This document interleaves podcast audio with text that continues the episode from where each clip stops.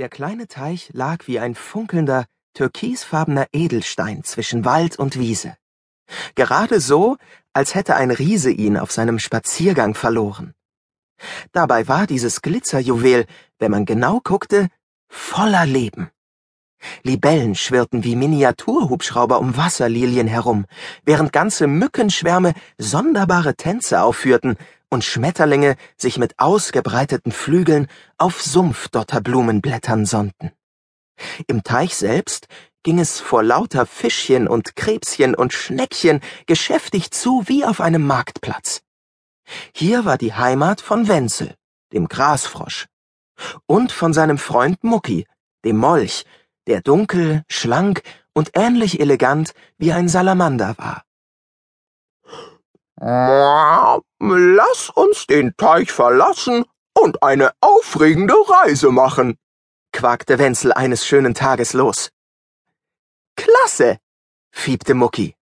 Aber es sollte schon eine Floßfahrt sein, weil ich Bahnfahrten nicht so gut vertrage. Außerdem kann ich mich dann Mucki der Matrose nennen. Der Frosch gab ihm recht, und sie machten sich daran, ein Schiff zu bauen. Mit Grashalmen knoteten sie Zweige aneinander, bis sie ein stabiles Floß beisammen hatten. Ein Schilfrohr mit einem Blatt als Segel war der Mast.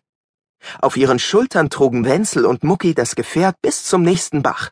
Dort ließen sie es zu Wasser, wie es in Seemannskreisen heißt, und die Fahrt ging los. Landschaften, Kirchtürme und grasende Kühe zogen an ihnen vorüber. Mit viel Geschick umfuhren sie Hindernisse, wie leere Ananasdosen oder Orangensafttüten, und machten weite Bögen um die Enden, vorsichtshalber, weil diese Schnattertiere über einen großen Appetit verfügen. Auf diese Weise vergingen ein Tag und noch ein Tag und noch einer. Langsam wurde aus der heißen, gelben Sommersonne eine milde rote Herbstsonne. Die Tage wurden kürzer und die Nächte immer kühler. Was hat das zu bedeuten? fragten sich Frosch und Molch, die sehr jung waren und noch nie einen Winter erlebt hatten. Ein Stichling, dem nach einem kleinen Scherzchen zumute war, streckte seinen Fischkopf aus dem Wasser und blubberte Oh ja, es wird frostig. Man merkt schon deutlich, dass wir dem Eismeer immer näher kommen.